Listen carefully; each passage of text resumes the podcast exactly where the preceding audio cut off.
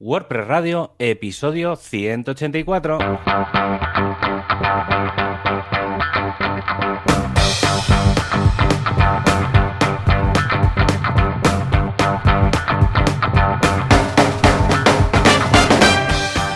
A todo el mundo y bienvenidos a un programa más, un podcast más, una semana más a WordPress Radio, ese lugar en el que, como el nombre indica, hablamos de WordPress, el gestor de contenidos más fantabuloso.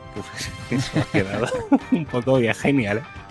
Bueno, el gestor de contenidos con el que hacer tus proyectos más geniales y con los que compartir mucha información. Tu información. Luego entenderéis por qué remarco esto. Y aquí estamos, un servidor, Javier Casares, internauta y un montón de cosas más, y que me podéis encontrar en javiercasares.com y Joan Boluda, el jefe jefazo de boluda.com, plataforma de formación online de referencia. Y ahora sí, muy buenos días, muy buenas tardes, muy buenas noches, Joan Boluda. ¿Cómo va la cosa? ¿Qué tal la semana? Hola, ¿qué tal? Muy buenas. Pues bien, muy contento. Aquí esperando a ver cuándo vamos a tener otra vez todos los niños en casa porque pintan bastos. Pero aparte de esto, bien. Yo es que no me esperaba nada más distinto. Aquí los coles van cerrando y los grupos van cerrando. Bueno, no el cole entero, pero al menos sí los grupos. Eh, pero bueno, es normal porque claro, los niños están en contacto con otros niños, luego se van a casa, están en contacto con hermanos, con familiares y tal. Y antes o después tiene que haber algún caso por algo lado. Pero bueno, al menos está relativamente controlado. Aunque no tan controlado como donde estás tú, ¿no? Porque te has vuelto para el sur. Sí, yo ya estoy de vuelta en Granada. He estado. No, no, ha llegado ni a una semana. O sea, llegué el sábado y me volví el jueves. Y bueno, un poco ver colegas, médicos, un poco poner al día todo, dejar un poco todo arreglado, porque es que había, claro, cuando llevas seis meses sin pasar por casa, claro. pues se, se nota. Y nada, un poco poner orden y tal. Y la verdad es que bien. O sea, ahora la vuelta, pues ya, la verdad es que ha sido un, unos días un poco cambiantes, porque uno de los proyectos principales en los que estaba trabajando, al final ha habido un pequeño cambio y tal, con una empresa socia, o sea que al final sigo metido un poco en el mismo ajo, pero uh -huh. cambiando de proyecto. La verdad es que bien, porque está bien así un poco de cambio de aires. Ahora voy a tener un, un poco más de perfil de marketing, por así decirlo, desarrollo, obviamente, como siempre, pero más enfocado a marketing que a sistemas, que ya está también bien.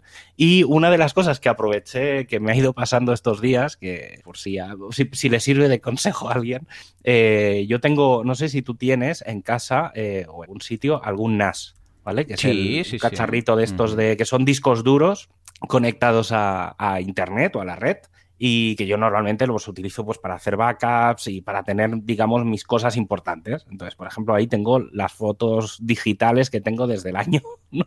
desde finales de los 90. Desde que tengo mi primera cámara digital, pues ahí hay, hay, fotos y escaneadas y cosas. Pues me han petado los dos NASes que tenía. Entonces vale. me quedo... y entonces, a ver, por suerte he podido. El, el ¿Pero que has hecho? tengo las pasado? cosas. ¿Los dos a la vez? Sí, porque, a ver, uno, es que ya uno tenía los discos duros, llevaban siete años encendidos. Madre. Entonces, claro, ya estaban, ya, ese ya sabía que estaba cascado, entonces ahí ya intentaba no guardar cosas y tal, y es el primero que me traje aquí, y, y bueno, lo he ido manteniendo, aunque ya hace unos ruidos el disco de crack, crack, crack, crack. Y el otro, el otro día, pues es eso, me pasó en, en casa que, que, dejé las cosas allí en, en, tal y empezó a hacer unos pitidos y unas cosas y tal, y al final me lo he tenido que traer y estoy aquí que lo tengo encima de la mesa intentando recuperar copias, backups y demás, porque claro, ahí tengo un montón de backups de, de, de todo y de webs antiguas mías, de WordPress y no WordPress y tal. Y, y, sí, sí, ahí ando, ando recuperando. Me he tenido que comprar otro nuevo porque ¿no? con discos nuevos, más, más espacio, tal. Pero bueno, está bien, es una, un, un, un, detalle bastante interesante para como alternativas a Dropbox, a uh -huh. Google Drives y demás. Y los tienes al final, lo tienes en, en tu casa y demás. Está bien, es un, y para hacer lo que digo, ¿eh? para el tema de los backups y demás, es, es una buena alternativa si alguien. ¿Alguna marca interesante, mirar. algo que digas, mira, este te lo recomiendo? En general, yo, yo, he tenido, o sea, tengo, tenía dos Synologies, que son los que han durado eso, pues 5 o 7 años, y ahora por cambiar un poco y por hacer un poco pruebas, me he comprado un QNAP. Ah, ¿vale? Entonces son como, son como, digamos, el Android y el iOS de los móviles, pero vale, en, vale, en, vale, en, en, NASes. Canon y Sony y, de, de, los NASes, ¿no? También. Sí, porque Synology sí que tiene un, un punto más como visualmente mucho más atractivo, es como mucho más fácil, no, sé cómo decirlo, ¿vale? Es como más amable y QNAP es más Android, ¿vale? O sea, es más, tienes, o sea, es mucho, seguramente es mucho más potente en ese sentido, pero es más difícil de utilizar. Es decir, si no sabes lo que estás haciendo, te puede costar un pelín más. Vale. Pero bueno, a nivel de QNAP, mm, pues bueno, para mí personalmente, en comparación por precios y demás, tiene cierta potencia más que, tenían los Synologies. Pero bueno, al final es un poco, pues eso, Android iOS, imagínate un iPhone. Sí, sí, sí. Ahí y cualquier otro móvil. pues deja el enlace del que has pillado, así lo vemos también. pues luego lo buscaré porque no sé ni, qué modelo es. O sea, ah, pues es uno de tres, de tres bahías, pues me he pillado dos que tengo con dos discos de 4 teras y uno de SSD para que vaya un poco más rápido y tal, no sé. A ver, y por ahora, por ahora bien, ¿eh? O sea, ahora ya te digo, ¿eh? Moviendo datos de un lado a otro, llevo cuatro días y todavía me queda me queda claro, pero bueno. Es que aquí algunas personas podrían decir, pero escucha, ¿por qué no lo subes todo a la nube, no? Porque total, pues hoy en día lo que pasa es que al tenerlo en local es mucho más rápido Claro, si tienes que hacer grandes copias que dices, esto lo subo para aquí, para allá, aparte que puedes acceder desde donde sea al conectarlo en la red, ¿no? Pero si tienes el local típico, un ordenador con no sé cuántos teras y tienes que ir eh, subiéndolo y tal, eh, pues te vas a tirar mucho. En cambio aquí, eh, claro, es un cable lo que lo separa de... Sí, sí, sí, lo tengo, ya digo, lo tengo conectado al router y ahí está conectado y al final tienes lo mismo, ¿eh? Tienes una especie de aplicación tipo Dropbox y entonces compartes una carpeta o varias carpetas y tal y la verdad es que bien. También, por otro lado, pues por temas de, a ver, no, voy a decir privacidad, pero claro, por ejemplo, todo el tema de facturación o cosas privadas de empresas, cosas así, claro, ostras, subirlo a la nube, a ver, sí, pero no, ¿sabes? Mm. O sea, hay, hay cosas que ah, hay que mantener un poco en privado, pero bueno ahí está, no, no, poco más. Por si le sirve a alguien, pues mira, ahí, queda. ¿Y tú qué tal? ¿Qué, cómo, cómo pues muy bien, muy bien. No con un NAS nuevo, que ahora mira, me has picado la curiosidad a ver si me pillo alguno o alguna cosa de estas, pero sí que esta semana ha sido, y está siendo, una semana muy protagonizada por Twitch, todos estos directos que hago en boluda.com barra directo, ya veréis que hay, bueno, emito de hecho en cinco redes a la vez, ya puestos, total es lo mismo. Y la verdad es que nos lo pasamos muy bien, estamos montando unos grupos de mastermind entre todos los que estamos ahí en el chat, que acostumbramos a ser unos 200 más o menos, y hemos montado ya 12 grupos de Mastermind, es algo que aconsejo mucho, que, está chulo. Y luego, en Boluda, el curso de esta semana es el curso avanzado de desarrollo de plugins en WordPress. Entonces ahí podemos ver no solamente cómo crear nuestro plugin, sino también cómo hacer un plugin eh, básico que podemos subir al repositorio y luego tener un plugin premium, que puede ser o otra versión del plugin como tal, o bien puede ser una extensión, que estilo WooCommerce, que el, el plugin base es gratuito y luego tenemos una extensión que podemos tener un CTA que siga evidentemente todas todos los requisitos de WordPress para hacer el CTA en el, en el plugin ah, básico, en el gratuito del repositorio, entonces que la gente a través de un CTA pueda ver que tiene una extensión premium o incluso cómo mostrar dentro del plugin gratuito algunas opciones como en gris, como desactivadas, para que la gente entienda que hay uno premium y entonces ahí que si quieren esas opciones pues pueden contratarlo y comprarlo pues o en nuestra web o en un embato de turno, ¿no? O sea, hay que echarle un vistazo que está muy bien saber cómo monetizar un plugin. ¿eh? ¿Cómo lo ves? Perfecto, pues mira, le, pegaré una ojeada porque está chulo. Ahora, últimamente que estoy muy metido en hacer plugins muy personalizados y cosas con, otra gente. Estupendo. Y sí, sí, la verdad es que vamos muy por ahí, porque es que al final va a ser la, la solución a muchos, a mm. muchos temas. ¿Qué, versión te gustaría más si eh, creas un plugin de estos freemium? Ah, ¿Tener una versión del plugin en el repositorio y luego una versión equivalente eh, de pago? Y entonces cuando alguien va a instalarse la opción de pago, bueno, la propia instalación desactiva uno, instala el otro, o manualmente pues quitas uno y pones el premium. O una base gratuita y luego una extensión que la complemente necesitando así dos plugins. ¿Cuál, cuál versión te gustaría más si tuvieras que Yo normalmente tiendo más al tema segundo, es decir, a tener una, un pequeño plugin que esté en el repo, en el repo oficial y que sea GPL y que esté todo, y luego poder ampliarlo. poder meterle como extend plugins al plugin. es una forma muy fácil de, entenderlo. Pero sí, yo en general todos los, todos los modelos, es que estoy pensando un poco en los diferentes proyectos que, estoy haciendo ahora. Y en general, o porque incluso hay algunos hmm. proyectos que son ya directamente el plugin de un plugin. Ah, ya directamente. Ya son de un plugin que ya existe o de algún proyecto, ya no digo un WooCommerce, pero de algún proyecto que hay por ahí. Y entonces ya hacer un plugin premium basado en un plugin que ya hay por ahí. Incluso hay un proyecto que es un plugin premium basado en un plugin premium. o sea que ya es un poco rizar el rizo. Pero bueno, ya cuando, cuando esté un poco más avanzado, a ver, esta, a finales de esta semana tengo una primera reunión presencial, que hace meses que no veo a desarrolladores y a gente, y mm, a ver si puedo ir avanzando más, que es el, proyecto aquel de las traducciones que comenté hace un par de semanas. Sí. Y ahí, ahí estamos trabajando. Muy bien trabajando en él. Y luego ayer empezó a haber una, un proyecto de, de, una cosa relacionada con dropshipping y tal, y que no es dropshipping, pero está ahí, a ver, es una cosa que está ahí engendrada. Qué chulo. Pero bueno, ya, ya iré comentando, porque ya, ya digo, ¿eh? van saliendo proyectos complejos, ¿eh? porque la verdad es que estos plugins no precisamente fáciles no, son. Y, no, no, no, y está, está bastante bien. Doy fe, doy fe. Ah, yo creo que también es la forma más limpia, eh, sobre todo también por el programador, porque si no tienes que estar manteniendo las dos versiones del plugin, cualquier cosa, si tienes la normal y la premium con más código para entendernos, mm. cualquier cosa que cambies del básico luego también tienes que ir, el tema de las mm. versiones es un poco más engorroso y tal, ¿no? En cambio, bueno, de hecho, grandes plugins como ACF, Advanced Custom mm. Fields, tiene la versión del repo y luego la versión aparte, con lo que Milpoet también tiene una versión así, se desactiva la otra y tal. Lo que pasa es que es un poco más tedioso luego el tema de las actualizaciones. Aquí, en cambio, si solo afecta a la parte básica, actualizas en el repo. Que si es la extensión, actualizas la extensión y no tienes ahí que andar duplicando todos los tickets. No quiero ni pensarlo. Madre mía, qué locura. Bueno, pues nada, escucha, plugins o sin plugins, hay alguien que nunca falla, que es nuestro patrocinador. Hay un mundo lleno de niños que vuelven a sus casas. Hay un mundo lleno de coles vacíos. Pero hay alguien que hace de canguro de todos estos niños. Esto es mentira, no os lo creáis. Hay alguien que viene a casa y que os los cuida, que hace de canguro, que les eh, monta legos y que hace todo lo que haga falta para que los padres puedan ir a trabajar tranquilamente. Es Mon de Sideground. Estamos hablando de nuestro patrocinador. Si tenéis problemas con los niños y no podéis ir a trabajar, llamad a Mon y él vendrá a haceros de canguro. Decirle que les mandamos, que os mandamos. Ya verás te lo contento dije, va a Te lo dije la semana pasada y un día de estos, mm, o tú o yo vamos a recibir una llamada de Mon.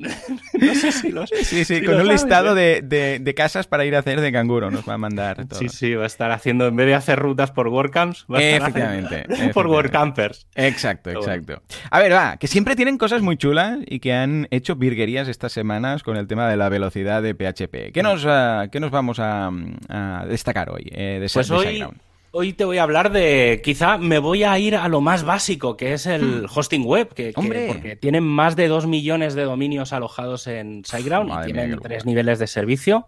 Tienes el nivel startup para aquellos que empiezan y solo hmm. necesitan alojar un dominio con su certificado TLS, no SSL, que eso es muy, muy viejo, TLS 1.2 o 1.3, hmm. con sus copias de seguridad diarias, con correo electrónico, si ese se te queda corto, pues porque ya empiezas a tener algún sitio web más, pues tienes el Grow Big. Eh, para que puedas comenzar a crecer, donde el límite está en el éxito que tengas, además de un servicio de caché avanzada y de staging. Y mm. si tienes unos sitios web de éxito, pues te puedes pasar al GoJig, que tiene todo lo de los anteriores y aún más, aún más. Como copia de seguridad avanzada, puedes añadir colaboradores, tienes mejor staging y el uso de repos de Git y todos tienen garantía de devolución de 30 días, por lo que si no te acaba de convencer, pues ya sabes.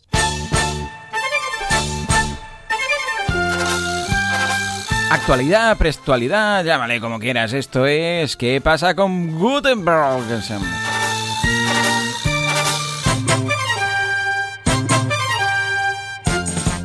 Bueno, bueno, bueno. Javi, venga, va. ¿Qué novedades tenemos esta semana en el fantástico mundo de WordPress? Pues esta semana tenemos, viene cargadita, ¿eh? O sea, porque vienen varios proyectos y varias cosas interesantes. Hay uno, el primero que voy a comentar, que creo que puede dar para hablar un ratito, que es eh, una propuesta, se llama, el, post donde publicaron se llama Enhancing Image Preview, y la idea es hablar un poco de SEO, ¿vale? Que, en general.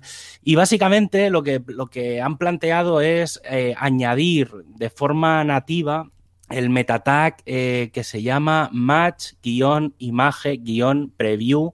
Eh, y luego puedes ponerle dos puntos, pues large, medium, etc. Y básicamente es de forma nativa intentar coger la imagen destacada de cada uno de los posts, de las páginas, de lo que sea, y meterla dentro del, de un meta tag, básicamente para que cuando lo compartas o cuando aparecen los resultados de, de Google, de, de Bing, eh, aparezca pues la imagen como destacada, ¿vale? Eso uh -huh. tiene una serie de reglas, pero bueno, entonces, claro, esto que, que, es relativamente, pues debería ser relativamente sencillo porque al final es simplemente detectar si hay una imagen o no o lo que sea y meter ese meta tag, ha abierto la caja de Pandora habitual que suele pasar porque ha entrado Just allí, pues ahora, claro, un tío que sabe de, de SEO con el tema del plugin de, de Yoast, pues eh, claro, ha, ha abierto un poco la caja de eh, si realmente el core de WordPress debería de gestionar alguna otra cosa más que no solo este meta tag, como directamente todo el tema de los meta robots, de si es no index, si es meterle el no follow, meterle un poco todos,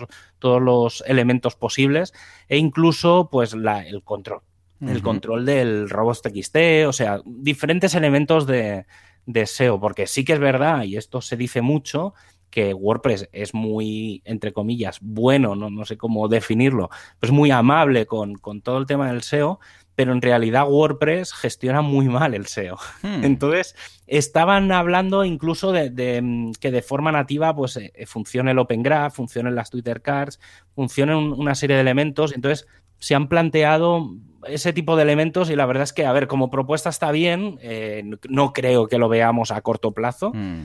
todo hay que decirlo, pero bueno, creo que está bien abrir la, la caja de Pandora porque al final no, no olvidemos, ¿eh? no estamos hablando de SEO en sí, estamos hablando de buenas prácticas de, de Internet, porque el robots.txt es una cosa que funciona desde el año 95, eh, los metarobots salieron después, pero también es una cosa que funciona desde finales de los 90 y no tienen que ver de por sí con el posicionamiento web al uso, es decir, eso no te ayuda a aparecer arriba o abajo, sino que son buenas prácticas de, pues, para evitar cosas que no tienen que pasar, contenidos claro. duplicados, etc.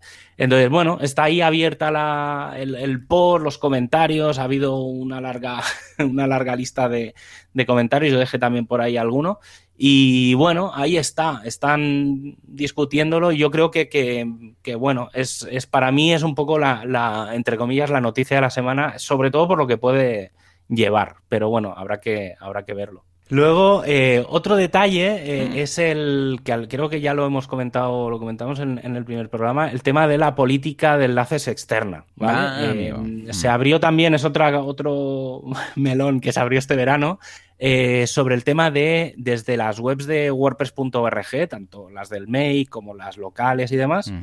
Y los foros y demás, eh, que a cómo enlazar a sitios externos. ¿vale? Es decir, por ejemplo, desde los handbooks, pues si se puede enlazar a algún plugin en concreto, si se puede enlazar a la URL oficial de un plugin, aunque sea premium, un poco esa política. Entonces, por ahora, las primeras reuniones que se han retrasado bastante, eh, el concepto es que se podrá enlazar a todos los sitios, ¿vale? O sea, esa es la, la, base, no hay ningún cambio en ese sentido, pero sí que hay una regla que se va a llevar bastante de forma estricta, mm. que es no incluir eh, ningún tipo de identificador de afiliación o cualquier tipo de seguimiento de analytics o demás en las URLs. Ah, vale. Vale, ¿Vale? Es decir, tú podrás poner enlazar. Pues, Analytics ejemplo, tampoco. Anda, ya ves, ¿no? Curioso. Mm, est están ahí discutiendo, ¿eh? porque es complicado. Mm. Entonces sí que, por ejemplo, lo que han dicho, que tiene mucha lógica, pues es, por ejemplo, lo que yo, eh, yo esta política un poco la sigo también en, en, mi sitio. Yo, por ejemplo, pues enlazar a la Wikipedia lo veo normal y creo mm. que tiene, aporta valor. Pues un poco desde WordPress lo que han dicho es que, que, se enlace al MDN, que es el Mozilla Developer Network, que es un poco la, la Wikipedia de, del desarrollo web, y por ejemplo, pues a la documentación oficial de React, a un poco a todos los elementos claro. que, que, haya. O sea, obviamente, un poco de sentido común es lo que ya, se pide, sí. ¿eh? no, no, tiene, no tiene más. A ver qué. Claro, aquí es una escala de grises, una línea un poco fina, porque hasta qué punto sí, pero no. Pero igual tú dices que aquí tengo un artículo de un blog mío, por ejemplo, que ahí lo explico muy bien lo que están comentando y tal, ¿no? Eso también lo he visto bastante en Stack Exchange, que muchas veces es, no, no, en el foro, sobre todo en los foros, ¿eh? Es mm. aquí enlaces, no. O sea, sí que se pueden poner enlaces, pero que la respuesta no sea un enlace, sino que aquí se pregunta algo, pues se responde. y se intenta evitar que sean simplemente enlaces salientes. Veremos qué tal, a ver qué. Seguiremos la conversación de, cerca.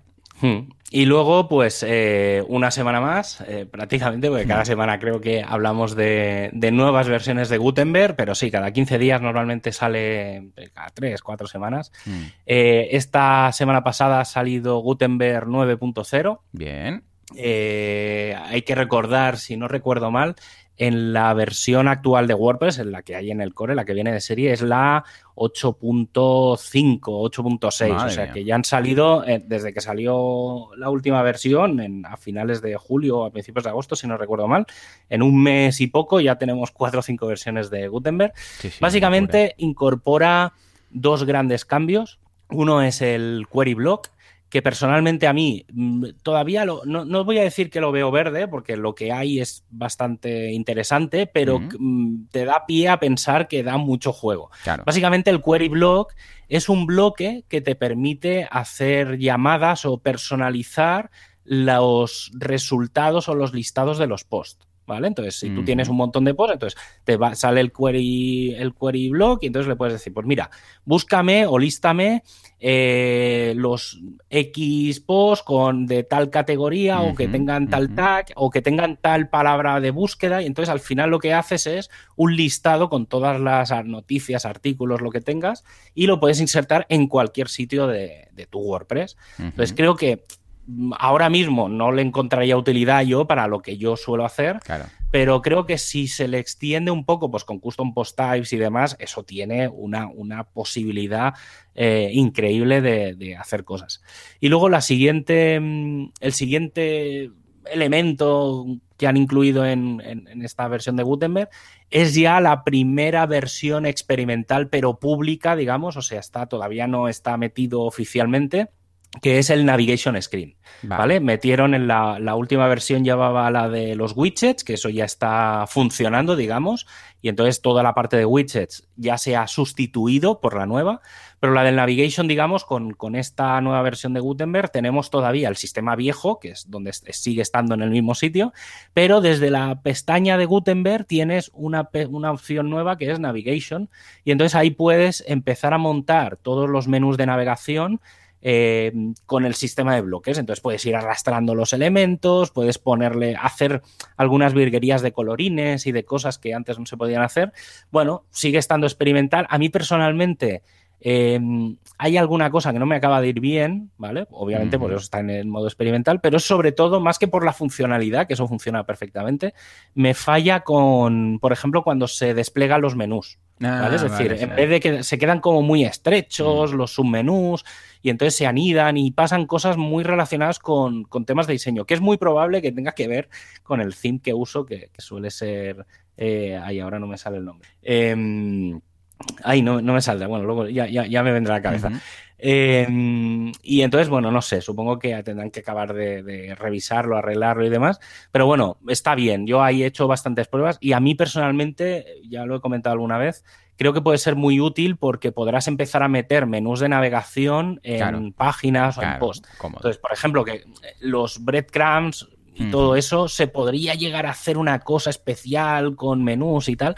No sé, puede estar, puede estar muy bien. Yo hice algún experimento, ya digo, ¿eh? todavía no está un poco verde, pero bueno, también por eso era un experimento. No, pero están bien estas mejoras. A ver, no es nada que no pudiéramos haber hecho con una combinación de plugins y tal y cual. Yo, por ejemplo, para el tema de los listados de post, solía utilizar el Display Post Shortcode de, de Bill Erickson, que bueno, a través de un shortcode, pues tú lo colocas ahí y le dices, quiero tantos mm, eh, posts de esta categoría y con este no sé qué. Puedes hacer, de hecho, todas las selecciones que te permiten los atributos de Display Post. O sea, que, vamos, eh, súper flexible. Y luego lo tenías que maquetar un poquito, porque claro, esto te lo arrojaba sin CSS, tú lo acababas de maquetar y ya está, ¿no? Pero claro, el hecho de tenerlo en Gutenberg para que el propio cliente en un momento dado, si dice, ostras, pues mira, aquí quiero poner en un post, yo que sé, imaginémonos que trata de un tema y quiero poner en lugar de un listado de los posts de ese otro tema, pues coloco aquí, eh, o sea, en lugar de hacerlo yo manualmente, coloco aquí una búsqueda de todos los que están en la categoría o en la etiqueta tal.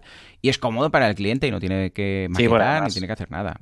irá, y según va pasando el tiempo, se irá autoactualizando. Es decir, ahí está, claro.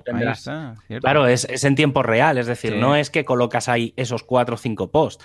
Es que cada vez que alguien entre, verá los, los posts actualizados de esa categoría, entonces siempre tendrás contenido fresco y eso creo que puede ser muy, muy interesante. Sí, señor. Otro cambio importante, y este sí que es importante de esta semana, es los cambios que va a haber en Facebook e Instagram, que otra vez más van a romperlo todo. va a romperlo todo, obviamente. y básicamente lo que han hecho es que mm, el OEmbed, que inicialmente cuando se creó era para distribuir contenido y que se pudiera compartir información sin tener simplemente pues poniendo una URL, eh, pues a partir del 24 de octubre eh, va a ser necesario utilizar una API key, que es fácil de conseguir, pero no deja de ser un, escollo más. Eh, entonces, ahora, pues hasta ahora, pues podías poner una URL de Facebook o una URL de Instagram y, automáticamente aparecía pues el post de Facebook o, el, o la foto de Instagram y eso ahora ya no va a pasar. ¿Cuál es el problema aquí? Que mm, que el core de WordPress va a eliminar eso. Es decir, todos los bloques de OEmbed ya no estarán, o sea, ya los, las próximas versiones directamente de Gutenberg, por ejemplo, en la 9 ya no aparecen, o sea, ya no, no, tienes esa opción. Sí que todavía va a resolver, pero a partir del 24, pues las URLs que se hayan puesto con OEmbed no resolverán. Han empezado a salir ya algún plugin y demás que lo resuelve, ¿vale? Entonces te pedirá que te explica cómo encontrar la API key, pero no deja de ser un escollo más por parte de Facebook porque claro, todos los enlaces que tenía la gente, yo es que no me fui, yo, es que no me fío nada de los embeds y poco lo uso. Pero claro, el problema es no a partir de ahora, sino todos los enlaces que ya teníamos hechos en posts anteriores que hasta ahora cargaban correctamente, que ahora pues veremos ahí un enlace triste y no va a cargar nada. Sí, claro, esa en, la primera fase sí, entonces ya digo, ¿eh? han salido ha salido un, plugin, no, luego lo buscaré a ver si, si, lo encuentro porque es que lo, lo vi un poco en diagonal y, básicamente es eso, lo que ha hecho alguien es eh, coger todo el código que ya existe y entonces añadir el, el API key, entonces tienes un sitio donde poder configurar la API key, entonces todos los OEmbeds automáticamente le añade a la URL al final la API key y entonces eh, funciona. Pero bueno, claro, pero ya no, ya no viene en el core, ¿vale? Entonces, pues otro, y como última noticia, hmm. bueno, últimas noticias, una simplemente la voy a comentar, una adquisición más, que es la de GoDaddy, que ha, comprado, se ha quedado con Skyverge. Eh, los que estéis muy acostumbrados a navegar por WooCommerce.com, habréis visto que hay un montonazo, un montonazo de plugins, de añadidos, que son de Skyverge, pues se los ha quedado GoDaddy. Eh, que ya tiene bastantes cosas de, WordPress, la verdad es que está apostando muy ¿eh? mucho sí, o sea, bueno, está bien, o sea, que, empiece a haber compras y demás, es, eh, indica mucho de, la salud de, la comunidad WordPress y de un poco del, entorno. Y luego, como última noticia, que la que ha salido hace nada, es el tema de las licencias eh, sobre las que va a funcionar Gutenberg, sobre todo enfocadas para el tema mobile. Mm. Y es que hay un problema y es que em, sí que es verdad que, tenemos la, aplicación de WordPress para Android y WordPress para iOS que incorporan Gutenberg, pero ninguna otra aplicación móvil, tal y como está montado ahora, podría incorporar Gutenberg, ¿vale? O sea, esto cogerlo entre comillas porque no es 100% real así, pero en general las aplicaciones no suelen, las de móvil, las de Android y las de iOS no suelen ser GPL. ¿Vale? Entonces, eh, están planteándose liberar Gutenberg con, doble licencia, que es una cosa bastante extraña, pero puede hacer, que es liberarla con GPL2 y con MPL, que es la de Mozilla, eh, con la MPL2. Y con esto se podría permitir que las aplicaciones un poco más de negocio ¿vale? Pues no sé, se me ocurre así de estas tipo Evernote o cosas de este estilo, ¿vale? Que, que tienes un editor y que todo es un editor, Ajá. pues que se utilizase, por ejemplo, en vez Vale, del claro. editor clásico, que, que suel- suele ser el que hay, que, que te sale la, la B, la I, la tal, ¿vale? Pues sustituirlo por Gutenberg. Y entonces empezar a ver aplicaciones Claro. móviles que la parte del editor sea, sea más pues con bloques y demás. Tiene mucha lógica y creo que, que, bueno, es un paso y al final pues es otra licencia y pero sería solo eso, ¿eh? solo para el concepto de Gutenberg, no para el resto de cosas de, de WordPress. No, no, claro, claro, usar Gutenberg como tal, suelto. Ya hemos visto algunos inventos de estos. Muy bien, muy bien, sí, señor. Pues nada, señores, ahora sí nos vamos al feedback de la audiencia. Sube, sube, Juanca, que esto está muy bajo.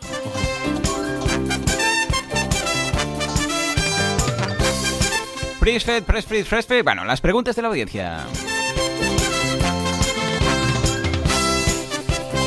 Pau, pau, pau. Bueno, venga, empezamos con eh, Iñaki que nos dice: Caixo Pareja, ¿habéis quitado la opción de votar en la página de ideas? Saludos, cracks. Iñaki, no, no, ahí sigue. Lo que pasa es que creo que no la tenemos enlazada. Vamos a ponerla en el menú, si acaso. Es una versión del plugin que, bueno, está un poco tuneada y no nos atrevemos a actualizar nada, pero la mantenemos, la mantenemos. O sea que podéis ir a wpradio.es barra ideas o ahora buscaremos en el menú la opción, simplemente porque quedaba un poco desfasada. Creo que vamos a tener que hacer algo con esto, ¿eh, Javi? Sí, Ponernos hay, al hay día. algo. Además, es que justo la semana pasada estábamos hablando de ello. Cierto, y cierto. cuando llegó, cuando llegó el mensaje dije, uy, digo, pues algo, digo, o hemos tocado algo que, que yo no he tocado nada.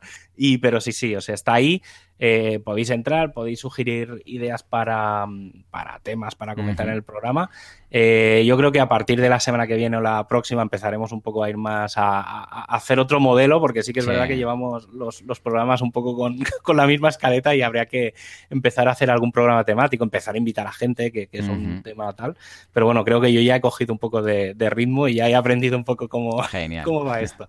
Y luego, pues yo, ah, yo he recibido otro, otro feedback Hmm. que voy a comentar muy por encima. No, no quiero entrar en detalle porque es, va un poco en la línea de lo que comentamos la semana pasada y haremos un, un especial de Lucas que dice: Buenos días, muchachos. Aprovechando que ahora está Javier, sería interesante saber cómo resuelve él los pasos a staging, a Ah. producción. Si bien proveedores de hosting como SiteGround te dan herramientas para realizar esta tarea, ¿qué pasa si, al- si hay alguna diferencia, nueva versión en producción, que no esté en el staging, un post, un comentario? Y si existe alguna, algún plugin que permita sincronizar las bases de datos. es un Ah, tema muy complejo, Mm. ¿vale? Eh, claro, yo tengo un perfil muy, muy, muy de sistemas y en general yo el concepto staging no lo manejo, ¿vale? Es Ujú. decir, sí que es verdad que existe y tal, pero yo como tal no lo hago. Al final me, me hago mi propio sistema. Claro. En general, eh, mi forma de trabajar es em, hacer una copia de lo que hay. O sea, tú tienes tu web en producción, haces una copia y eh, lo que hago es aplicar todos los cambios, documentar absolutamente todos los cambios. Una vez los he hecho, vuelvo a eliminar todo, vuelvo a hacer una copia de seguridad, sigo ese manual que me he hecho. em, compruebo que efectivamente haciéndolo paso a paso no falla nada y tal, y eh, finalmente me hago un backup y lo hago directamente en producción. Vale. Se pueden, eh, o sea, porque hay mucha gente, y yo entiendo eh, un poco por dónde va la pregunta, que es, eh, monto el staging, eh, hago los cambios en staging y levanto el staging y elimino producción. Claro. ¿Vale? Entonces convierto, digamos, el staging en producción. A mí personalmente ese método no me gusta. Sí que es verdad que depende de muchas cosas, ¿eh? O sea, esto es una, un razonamiento muy, muy rápido y sencillo. Y luego un- una opción que esto sí que podría llegar a ser un intermedio, ¿vale? Entre, entre un extremo y el otro, es, lo que pasa que esto ya tiene más complejidad, ¿eh? Es, mostra, es montar un master slave, que ahora no sé con, con el tema de las palabras tal, no sé cómo se llaman, si es primario o secundario o como sea, pero bueno, el master slave de toda la vida de las bases de datos, crear eso, pues crear un- una base de datos paralela que esté sincronizada con el master, Claro. con la principal, que vaya sincronizando solo en modo, digamos, lectura, haces todos los cambios en- de software en el staging y en el momento en el que quieras ponerlo en producción, lo que haces es cortar la conexión entre el master y el slave, el slave automáticamente se convertirá en un master y el, sitio de staging conectará con la base de, datos esta secundaria y entonces ya puedes desconectar todo lo de lo que estaba, digamos, en producción. Eh, sobre, esto sobre todo funciona bien para sitios muy, muy, muy grandes, ¿vale? O con mucho riesgo. O que hacer el restore de la base de datos sea muy complejo. Pero bueno, depende mucho de cada proyecto y demás. Yo personalmente ya digo, ¿eh? para sitios sencillos, lo mejor es documentárselo todo y aplicarlo en producción con calma y demás y hacer eso. Hacer el ejercicio un par de veces hasta que veas que todo, que no falla nada y ya está. Y ver un poco porque, no sé, ya digo, ¿eh? es mi forma de hacerlo, pero bueno, tampoco depende mucho de los proyectos. Claro, es que es eso, depende mucho de cada proyecto y si estamos hablando de un blog, de algo que tiene comentarios, que no hay comentarios, sobre todo eh, de la escritura en la base de datos, porque si por ejemplo tú no tienes compras, o sea, no tienes nada que pueda añadir eh, información o modificar la información en la base de datos por la parte de clientes, como es un blog, sin comentarios, por ejemplo, bueno, aquí no hay problema alguno. El problema está cuando resulta que mientras estás haciendo cambios de staging para arriba para abajo, pues igual hay tres compras, eh, seis comentarios y no sé qué historia. Entonces, claro, es cuando se desfasan las bases de datos, igual se pierde información, que puede ser un comentario, un pedido. ¿eh? O sea, que, sí, un WooCommerce o cualquier cosa. Normalmente, y otra de las cosas que, suelo hacer, y esto ya es un poco buena práctica, es cuando estéis haciendo cambios, eh, poned un error 503, obviamente bien, bien hecho y bien controlado, con todas las cabeceras que tocan y demás, para que de forma pública hay algún plugin ¿eh? que lo hace. Sí que es como poner un poco el modo mantenimiento. Entonces, eh, tú puedes utilizar y seguir usando cosas de WordPress, porque tienes activo el panel mientras estés logueado, digamos, como admin, pero el resto de gente verá una pantalla que dirá estamos en mantenimiento. ¿vale? Entonces, de esa forma puedes hacer los cambios sin que afecte, sobre todo en un WooCommerce o en alguna cosa, que hay que mm. hacer los, las actualizaciones a las 3 de la madrugada, este tipo de cosas que, que hacemos los de sistemas. Pero bueno, ya digo, ¿eh? depende mucho de, de pensemos que incluso Apple, ¿vale? Que estamos hablando de Apple, cuando va a lanzar el producto nuevo, sabemos que cuando vas a la App Store, durante un rato te dice, mm, estamos actualizando, en breve estará, tal y cual, que es justo en el momento en el cual van a lanzar. Y todo el mundo lo dice, hey, ahora ya la App Store, eh, digo, ya no se puede, no, la, de las aplicaciones, no me refiero a la Apple Store. Pues eh, ahora lo han cerrado y durante unos minutos, o sea que imaginémonos, estamos hablando de Apple, que podría hacer ahí virguerías, con lo que es normal que mm, el resto de humanos, pues en un momento dado tengamos que cerrar eh, o ofrecer una versión de 503 o de mantenimiento mientras hacemos unos cambios para asegurar que no se lía. Hmm. Eh, sí, en el fondo ellos hacen eso, o sea, lo que hmm. pasa es que lo hacen un poco más bonito y más, más, más Apple, ¿vale? Pero en el fondo lo que han hecho es eso, o sea, cuando, sí, por ejemplo, otro día con el lanzamiento, es eso, media hora antes, una hora antes, cierra la tienda. No, yo realmente un día me, me molaría saber exactamente qué hacen. Hmm. Si, lo que hacen es cambiar las IPs y apuntan a una infraestructura nueva, donde está ya todo, que intuyo hmm. que tiene que hacer eso, ¿eh? O sea, pues no, tiene mucha mucha historia. Entonces, ese margen que dan es para el hmm. tema de que las DNS y demás. Y entonces, obviamente, cuando empieza el, evento, pues vuelven a abrir la tienda y ya se ve todas las cosas nuevas y toda la, historia. Eso que está hipercalculado todo. Sí, señor. Sí, señor. Pues venga, ahora sí, después del feedback, nos vamos al tema, que tenemos un tema muy, muy interesante que ya medio apuntaba Javi eh, en la entrada.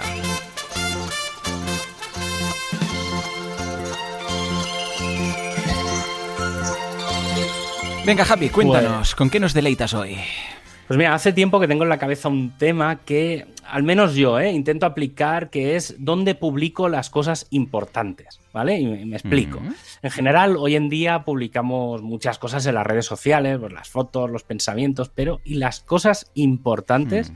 Yo reconozco que soy muy tuitero y que me gusta ir publicando cosillas de, ahí de mi día a día, un poco tal, pero en general cosas que no van a cambiar el, mundo, es decir, alguna foto donde estoy yo, algún pensamiento de, algo que encuentro, pero las cosas importantes siempre están en, en mis sitios web tanto en mi blog, en casaes.blog, como en el resto de sitios donde publico, que, no son pocos. Y después, esos contenidos importantes los redistribuyo en las redes sociales, en general intentando que las redes sean las fuentes de tráfico. Y esto viene por dos cosas. Por un lado, porque si bien es verdad que WordPress tiene el treinta y tantos por ciento de cuota de mercado de la web, seguramente no será ni un 5% del tiempo que pasa uno en la red y que probablemente la mayoría se consume en redes sociales. Y voy un paso más allá. Como comentábamos antes en las noticias, ahora Facebook está bloqueando los OEMBED, de forma que sea más difícil compartir tus entradas de Facebook en tu sitio. Por ejemplo, el año pasado y después de 11 años se tuvo que hacer lo mismo eh, con el sistema de Hulu, ¿vale? Que es la plataforma esta de vídeo, porque eliminaron los OEMBEDs. Entonces, todos los vídeos que tenías incrustados de Hulu en tu sitio dejaron de funcionar, se convirtieron en una URL simplemente. La pregunta con la que me gustaría abrir un poco el, debate y un poco, a ver, saber un poco qué piensas tú también, es si estamos haciendo todo lo que toca para que sobre todo la gente joven tenga control de su información y después la redistribuya. Y un poco qué pasa cuando te cierran una cuenta en una red social y lo pierdes todo. Por ejemplo, Facebook tiene plugins de WordPress para sincronizar tu tienda, para el pixel de Facebook, incluso para el chat, pero ninguno para que tu información vaya a Facebook. Claro. Y que sea, digamos, Facebook la fuente de tráfico y no al revés. Em, aunque tenemos algunos plugins ya que con las APIs pueden llegar a hacerlo. Y con Instagram pasa más o menos lo mismo, y con Twitter, YouTube o cualquier otro, porque ya, bueno, ya os podéis un poco imaginar. No sé, yo es que la, verdad es que un poco desesperante, em, aunque a lo mejor soy yo, eh, que soy, muy hmm. receloso de cómo circula la información, pero eh, ya digo, eh, es, es, un tema bastante recurrente en los últimos años. Esto lo comento también porque es un debate que se ha abierto en, en la comunidad de WordPress esta, esta última, estas últimas semanas. Y eh, yo, por ejemplo, y aquí ya entro en, en un tema que, que, me ha pasado alguna vez, y es em, que incluso bibliotecas públicas y, digamos, organismos públicos pequeñitos, ¿eh? no, no, el Estado, pero algún ayuntamiento, alguna biblioteca, gente, digamos, más cercana al día a día, em, alguna vez hablando de este tema me lo han pedido, es decir, me han pedido, oye, ¿y por qué no, no, no podrías dar charlas a padres, eh, o, sea, casi más a padres eh, que, a los hijos, a la gente joven, sobre precisamente el tema del control de la información. Y no sé, claro, tú, por ejemplo, tú eres padre, eh, un poco no sé cómo, cómo lo ves, claro, supongo que no sé tus críos todavía con el tema de publicar mucho tal, pero un poco eh, cómo, cómo, te lo, cómo lo enfocas de cara a un, a un, futuro. Claro, yo en mi caso, el único que hace estas virguerías, que ya tiene su WordPress incluso instalado y tal, es Jan. Los otros dos aún son pequeños y tampoco han demostrado mucha información. Pero como tiene sus em, aficiones, Jan, pues ahora el Minecraft, ahora no sé, este juego, el otro, no sé cuántos, esta serie, este manga, pues yo le dije, escucha, ¿por qué? Porque a veces se ponía incluso a escribir pues los nombres de todos los personajes de no sé qué, y el esto y el otro, y lo iba apuntando ahí en un papel, no sé qué y digo, y luego los perdía y digo, escucha, porque no te abres una página web y lo vas colgando ahí, rollo blog, nada, un, básico con una home y ahí puedes escribir tus cosas y así de paso, pues aprende y pilla velocidad tecleando y tal.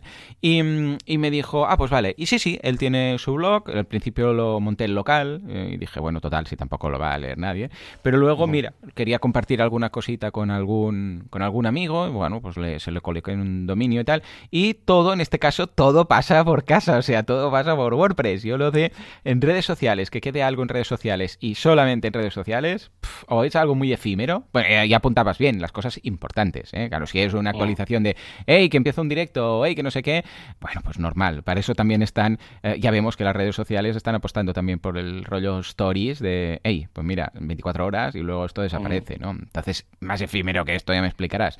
Pero en el caso que sea algo que dices tú, pues algún pensamiento, alguna reflexión, no sé qué, yo nunca me quedaría tranquilo si fuera a publicarlo en una red y que quedara ahí en esa red, ¿no? Por eso en muchas ocasiones, incluso cuando uh, LinkedIn o así ha apostado por el blog dentro de LinkedIn, publicaciones, yo sé, YouTube también tiene una opción para escribir posts y tal, y yo para mí siempre ha sido un terreno muy pantanoso, porque recordemos que la web no es tu web, o sea, tu página dentro de una red social no es tu página, es la página de ellos en la cual te dejan poner tu información si quieres, pero que en cualquier momento hay un Cristo y en el caso que se le el Cristo, ah, mm, o sea, no es que pilles el teléfono y le mandes un WhatsApp al señor Zuckerberg, ¿eh? precisamente, ah, vamos, he visto tantas aberraciones con, clientes que, les han bloqueado cuentas, que no pueden entrar y no hay forma humana de hablar con nadie, pero con nadie. Pero que, o sea, clientes desesperados de, es que me han dado el mail. Y además, cuando te responden, si, si te responden, porque esta es otra, es todo un copiar-pegar de algo que dices, pero si esto no es lo que yo te he preguntado. O sea, Simplemente se limitan a pasarte la documentación que ya has visto y has releído mil veces. Y dices, pero si ya lo he leído, no he, no he incumplido nada, no he hecho nada. No, te mandan esto o una respuesta que no tiene nada que ver. Y claro, ante esto, yo nunca me, vamos, nunca me centraría en publicar nada importante en una red social, ¿eh? sea la que sea, ni LinkedIn, ni Facebook, ni cualquiera. Para eso todo en casa. Y en el caso de mis hijos, eso. Yo ya te digo, con Jan hemos montado un WordPress y él lo va subiendo todo ahí más que nada también, más que para lo que está subiendo ahora, para la información, porque ya puedes contar lo que, lo que va a subir ahora, es para que pille el concepto de esto es nuestro, esto está en nuestra web y aquí mandamos nosotros y lo que está en estas webs, esto, bueno, ahora está aquí, pero luego te pueden cambiar o la API o lo que sea, o chapar y luego ya no puedes acceder. En cambio, esto está en nuestro servidor. Y quieras que no, ya va pillando el concepto de esto está en casa y esto está en casa de otro. ¿Mm? Yo, por ejemplo, me, viene ahora a la cabeza así rápido el, tema de MySpace. Hombre, eh, hombre. Yo creo, creo que es uno de los ejemplos eh, más claros de, lo que no hay que hacer. O sea, precisamente porque MySpace sí que es verdad que. O Geocities. ¿Te acuerdas de Sí, bueno, bueno, pero eso fue un poco más por paso de tiempo, porque realmente, eh, o sea, al final te, bueno, en aquella época tampoco es que hubiera la GDPR y demás, mm, pero, pero bueno, yo no, creo que hubiera muchos sitios. Al final eso era un problema de hosting. El problema de GeoCities, en realidad los sitios eran tuyos, el problema era que el hosting no, era tuyo. Entonces, claro, tampoco tenías tanto, tanto control. Yo, por ejemplo, ahora, antes que, comentabas el tema de los niños en el cole y demás, em, ahora que estamos un poco en otra vez en el mundo de la cuarentena y demás, me, pasa lo mismo con, los profes que veo que publican casi todo en YouTube, pero no lo publican en, sus propios sitios. es decir, no, acabo de ver, o sea, a ver, me parece bien ¿eh? que se publique un poco yendo la línea de antes. Tiene cierto sentido que si tú tienes un contenido, yo por ejemplo, en la web que tengo de aquí del pueblo, eh, cuando cuando te encuentro un vídeo, lo que hago es eh, el vídeo directamente, ¿eh? sin pasar por YouTube, sin nada, el, MP3, el MP4, el MPG, lo subo directamente al servidor. y hay veces que son vídeos de 200 megas o tal, o sea, son vídeos, señores vídeos en HD.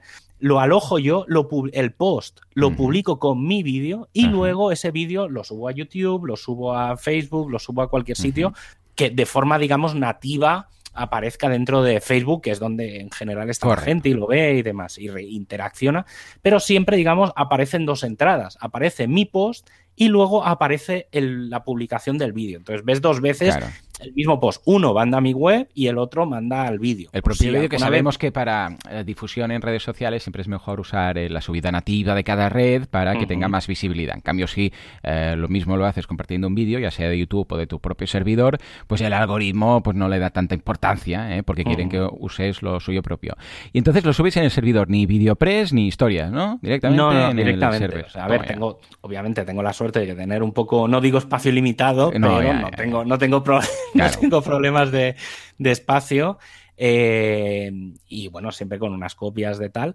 Pero claro, esto también me, me, abrió un poco la duda de si los profes deberían de usar sistemas de código abierto y colaborativos con los alumnos, ¿vale? Cosa que en algún caso veo, pero no lo suelo ver. Es decir, veo algún blogger, veo algún, algún blogspot, algún blogger de, Google, veo cosas muy raras donde al final eh, no hay cierto control. ¿vale? Por ejemplo, la, la Generalitat de Cataluña, si no recuerdo mal, tiene una plataforma si no recuerdo mal, en WordPress, eh, para que los, los profes, los colegios, quien quiera, digamos, como tienen cuentas de correo y tal, puedan alojar un, sitio eh, para sus alumnos tal dentro de la infraestructura de la Generalitat de Cataluña, dentro, digamos, del, Departamento de Educación, hmm. ¿vale? Que bueno, que no tienes tú el control, pero es un organismo público, o sea, no, no, no, no hmm. va, a ser algo que desaparezca así por las, por las buenas. Entonces, claro, no, acabo de entender un poco eh, eh,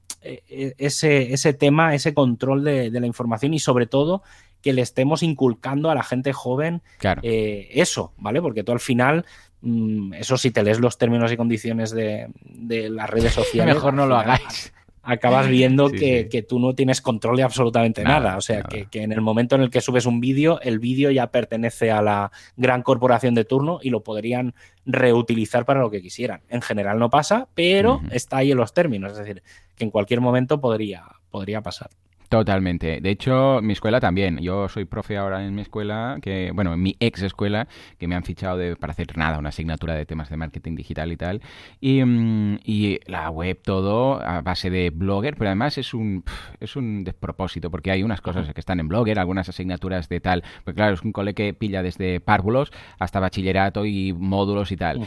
Y, y no está todo centralizado, que aquí cualquiera de nosotros diría, venga, una network o una red o un multiblog o lo que sea, un multisite que va, unos tienen no sé qué con Blogger, los otros con un WordPress.com, los otros no sé qué, y es un caos que dices, pero ¿qué, qué, estamos haciendo? O sea, eh, pillemos nuestro dominio, hagámoslo bien. No, no, no, es un caos. Y como profe, pues se utiliza Google Classroom cuando podríamos utilizar quizás algo de, Moodle o algo propiamente interno.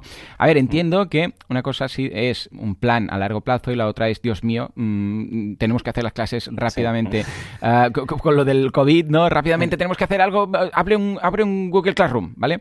Pero que, hey, mm, vamos a hacerlo, ¿vale? Una cosa es el parche de, Dios mío, ¿qué está pasando? ¿Vale? Pero la otra es el hecho de decir, hey, ahora que vamos con tiempo, miremoslo bien. Ah, si no lo vamos a tener este año, pues quizás en dos años, pero vamos montando una infraestructura propia, porque es que si no vamos a tener antes o después, siempre habrá algún problema y luego será como un, ah, pero esto no se podía, no, esto no se podía, o esto podía pasar, sí, claro, esto podía pasar, pero eh, como que transmiten que van un poco a salto de mata, eh, y no solamente este cole, sino muchos otros. Es alguien se tiene que hacer un blog y el profesor que más o menos sabe un poco más que el resto dice, pues yo tengo algo en blog, va, voy a abrir aquí las asignaturas las pondremos aquí. Y luego otro ha hecho otra cosa y al cabo de dos años otro ha hecho otro. Y realmente aquí necesitaríamos a alguien que, organice un poco todo esto, especialmente en coles. Sí, porque sí, a eso te iba a decir, porque en general en la universidad está mejor resuelto. O sea, la universidad sí que está muy acostumbrados al tema del Moodle. y mira que son o sea, son Moodles gigantes, porque obviamente.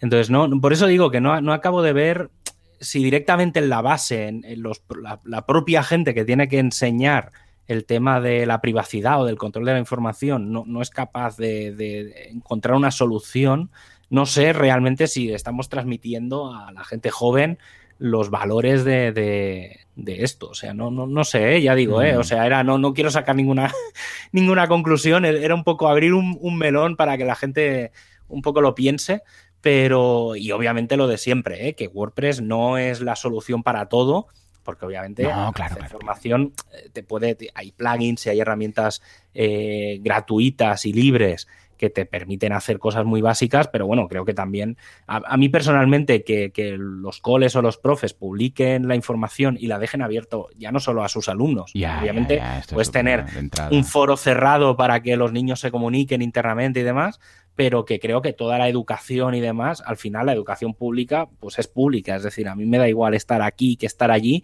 eh, ver la información de un cole que de otro, de un profe que de otro. Creo que, tiene cierto.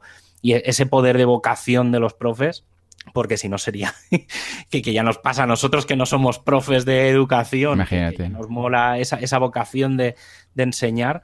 No sé, bueno, ahí lo dejo un poco. Eh, un día de estos hablaremos también del nuevo proyecto de, la comunidad WordPress, que es el Learn WordPress, que es la parte de formación, que está ahí un poco, es un poco raro. Eh, yo tengo mi, no sé, estoy un poco dividido entre hmm. eso no va a ir a ningún sitio y es una genial idea. o sea, hmm.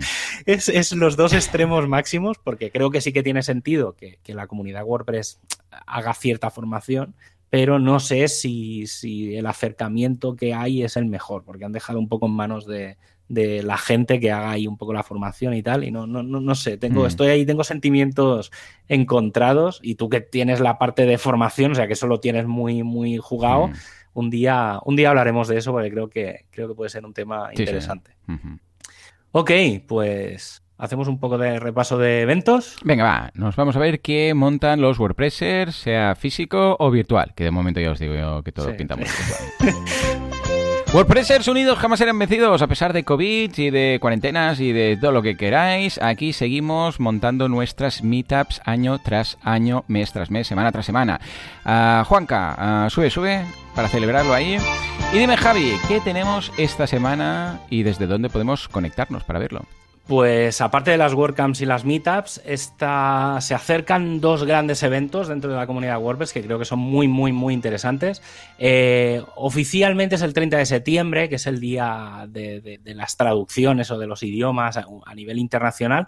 Pero bueno, desde el día 28 de septiembre hasta el 4 de octubre se va a celebrar el WordPress Translation Day. En principio no se iba a celebrar como tal, pero bueno, las comunidades locales, las más pequeñitas, las que no son inglés o español, mm. han decidido un poco reabrir el tema y obviamente pues desde translate.wordpress.org o desde las comunidades locales, por ejemplo la, la, de catalán que tiene como un grupo, un equipo de, organizado internamente, pues bueno, pues esa, esta semana, que si no recuerdo mal es la semana que viene, eh, pues se va a celebrar un poco todo el tema de mejorar las traducciones, mejorar la cantidad de idiomas a los que está traducido WordPress. Y en paralelo, ya la, a finales de, de, la semana que viene, eh, se va a celebrar desde el día 2 a las 6 de la tarde UTC, que será a las uh -huh. 8 de España, hasta el día 3 a esa misma hora, o sea, esas 24 horas, se va a celebrar el WordPress Accessibility Day, que va a ser un evento que, si no recuerdo mal, está en wpaccessibilityday.org y eh, va a haber muchas charlas desde, pues eh, creo que empiezan en Japón y acabarán en,